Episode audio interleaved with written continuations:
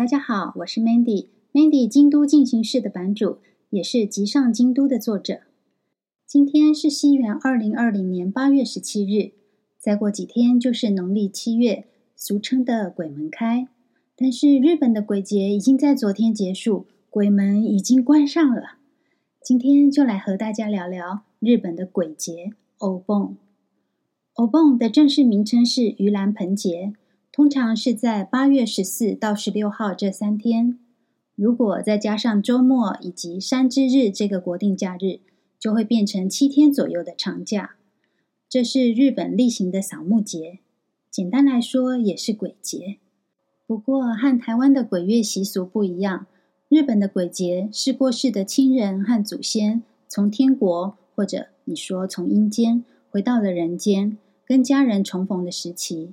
气氛比较宁静温暖，而日本各地都有举行相关的仪式，其中最有名的就是每年八月十六日晚上八点整举行的京都的五山送火 Gozan no Okuribi。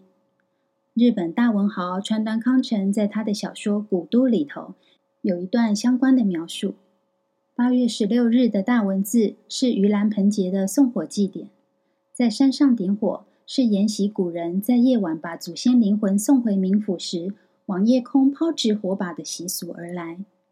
京都的五山送火，就是在京都盆地东边、北边和西边山上的大文字“妙法船”左大文字以及鸟居形上面点火。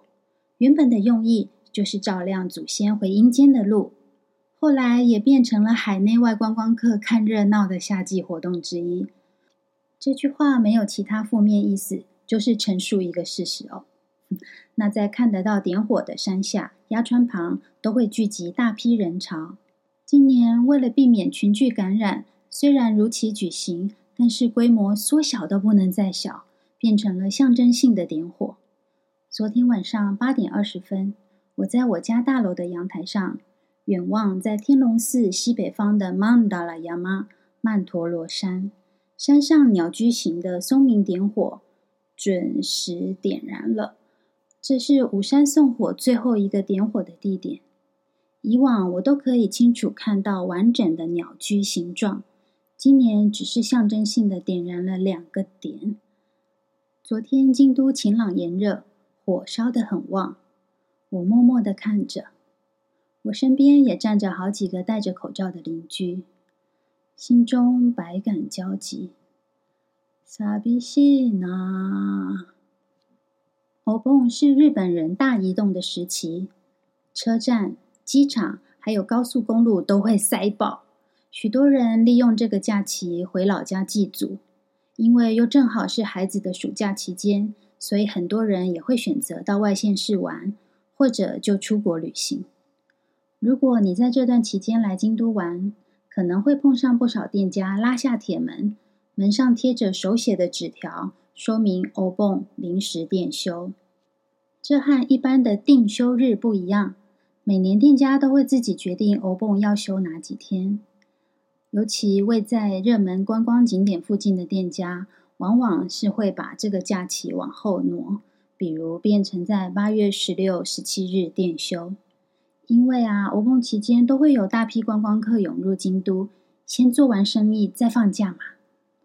但是今年受到疫情的影响，不要说海外观光客了，就连外县市游客也在各个地方政府的规劝下，尽量外出自宿。宿是肃穆的肃，意思就是尽量自我约束管理，不必要的外出移动就不要了。那不到外县市玩可以吧？但是连回老家探望亲人都不敢诶，因为就怕自己变成了那个把病毒传染给乡下阿公阿嬷的罪魁祸首。所以今年日本衍生出了新的行业，就是代替扫墓的代办服务，或是 online 扫墓。每年五山送火过后，京都人就要准备迎接秋天了。虽然京都盆地还是像个大蒸笼，非常的热，而且今年夏天特别的不好过。七月以来连日暴雨，八月则是天天高温三十八、三十九度，甚至到四十度。